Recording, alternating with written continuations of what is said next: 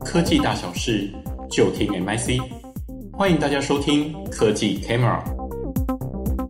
大家好，那很高兴今天有机会来跟大家分享近零趋势下的企业永续资讯布局。那在这个简报里面呢，我们会为大家分享国际的近零转型的趋势，还有永续资讯揭露的一些准则，还有国内的近零转型又要怎么转呢？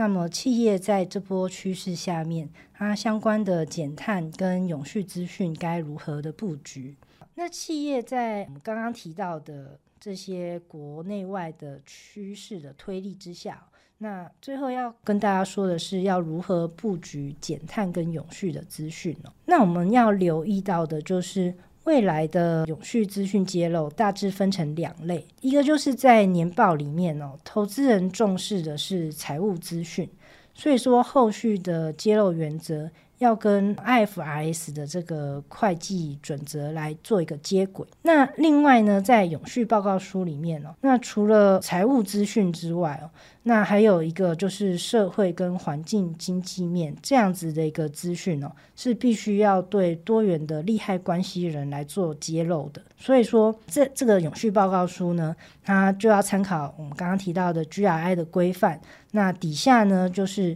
有这个 TCFD 的相关规范跟 SASB 的相关的规范，必须要来做依循哦。那再补充一点哦，就是，目前来讲的话呢，在资本额二十亿以上的上市柜企业，就必须要依照 TCFD 的这个规范来进行永续的资讯揭露。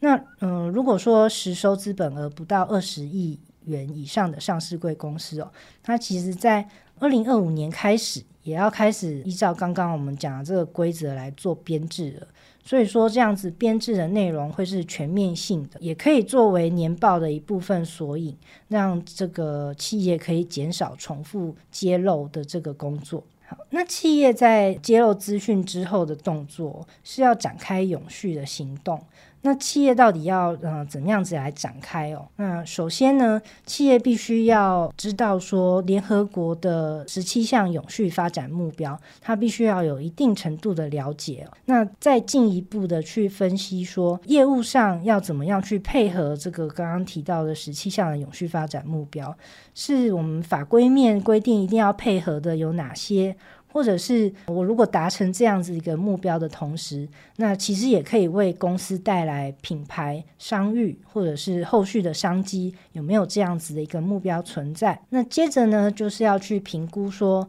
进行永续行动的一个优先顺序哦。那再来就是设定要达到的目标有哪些？那要达到目标的设定的相关的数值是什么？那设定好了之后呢，再往下去发展到公司里面的所有的职能的部门。把这个永续发展的这个想法跟这个概念融入到公司的整个核心业务里面，还有一个治理的方向里面哦，进行一个很好的一个整合工作。那最后实践之后呢，再把这个整个实实践完成的这个行动哦，纳入这个永续目标的报告里面，还有一些沟通的文件里面。好，那。要怎么样评估说公司可以进行哪一些永续的行动？这边有一个例子可以做参考。这里呢，我们可以展开公司的价值链，从嗯、呃、原料供应到制造生产，还有成品的配送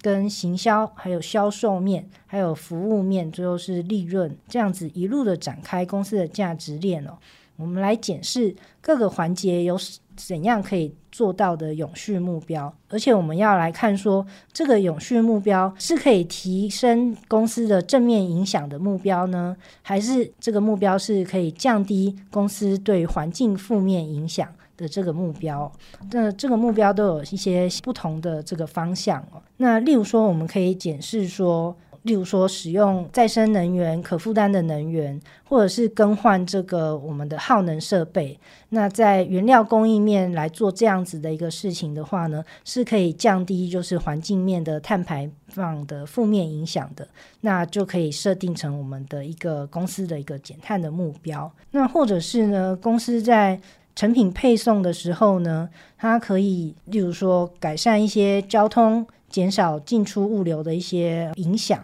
那它也是一个改善负面影响的一个相关的目标哦。那也可以针对永续城乡这个永续的目标来做一个很好的一个建立。那再来呢，我们可以观察到的是，我们刚刚讲到，那国内外有很多，例如说投资人或一些机构。他呃越来越想要知道企业的永续的相关的讯息。那随着这些国内外对于减碳资讯的范围逐步的扩大，那我们发现说，目前呢很多企业，尤其大型企业比较有能力做这个资讯的揭露，但是还是多半针对范畴一跟范畴二的碳排放来进行盘查。然后来进行揭露，然后来设定它的相关的减量目标。可是，我们根据一些统计资料显示呢，其实企业在范畴三的碳排放量，它是远高于范畴一跟范畴二的。也就是说，范畴三的减碳才是企业在未来达成净零排放的一个关键。在范畴三的排放里面哦，最关键的来源就是属于企业的供应链。减碳的这个部分，嗯，要怎么样来督促供应链减碳哦？企业就可以从几个方面来着手。第一个方面呢，就是企业可以建立供应链碳排的一个基线数据。那去看看说哪一些供应链的环节是呃企业就是排放的一个热点。第二个呢，就是来设定供应链的减碳目标哦，来看看说供应链的相关的不同的减碳，它的不同的目标在哪边。那再者呢，就是把这个供应链底下的供应商进行一个分类，例如说可以呃运用供应商的产业别。或者是不同的采购的支出的比例，甚至是供应商的全球供应商的这个分布的不同的位置，来做一个不同的分类。那再来就可以来评估说，各个供应商如果进行减碳的话，那对我这个企业本身的影响程度的贡献是如何哦？例如说，透过各个供应商的减碳量。或者是呃，供应商有没有可能去真的来实践这个减碳的行动等等不同的因素哦，来做一个影响的评估。那有了这个评估之后呢，就可以来定定就是一些减碳的诱因，来吸引供应商来一起跟企业共同来减碳。那这部分呢，就可以考量企业跟供应商之间的呃关系，或者是说供应商的减碳能力，跟如果企业提供一些诱因的话，那这个减碳的最后的这个成果，对于企业的投资报酬率等等的这些方面来做一个考虑，来进行这个减碳诱因的这个设计。那最后呢，就是。有设计出来之后，就实际的来提出这个奖励供应商减碳的这个方案哦，可能可以跟供应商来合作，或者是共同出资啊，或者是把一些资讯分享给供应商，让供应商有这个动力来真正的来驱动供应商的减碳的这个活动。那最后呢，只是建议说，可以把这些我们刚刚提到上述的这个流程哦，内化到进入公司的采购的评选流程里面。最后呢，在我们这个分享里面就有提到说，各个国家相继的来推出碳费呀，或者是碳税啊，或者是碳交易这些法令跟规范。那品牌商呢，也陆续的纷纷加入绿色倡议等等这些国际趋势底下，那企业除了要重新的考量，就是呃供应链的布局等等之外哦，也需要针对企业本身的排放资讯，呃或者是永续资讯来进行这个盘查。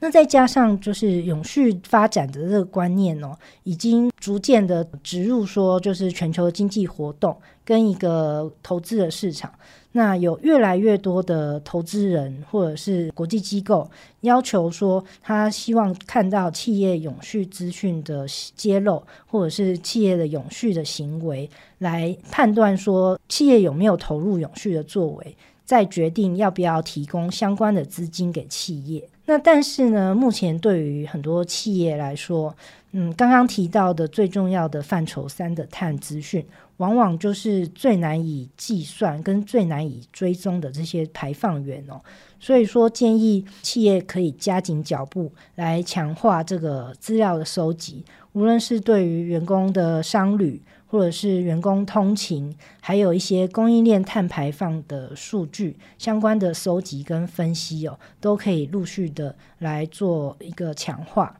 那如果企业可以扩大这个永续资讯的收集范围的话呢，企业未来在本身的风险评估跟风险管理里面呢，就可以。做一个更全面的、全面性的一个盘点哦，那也可以降低就是企业未来的这个营运的风险。好，那以上就是今天分享的内容，谢谢您的观看。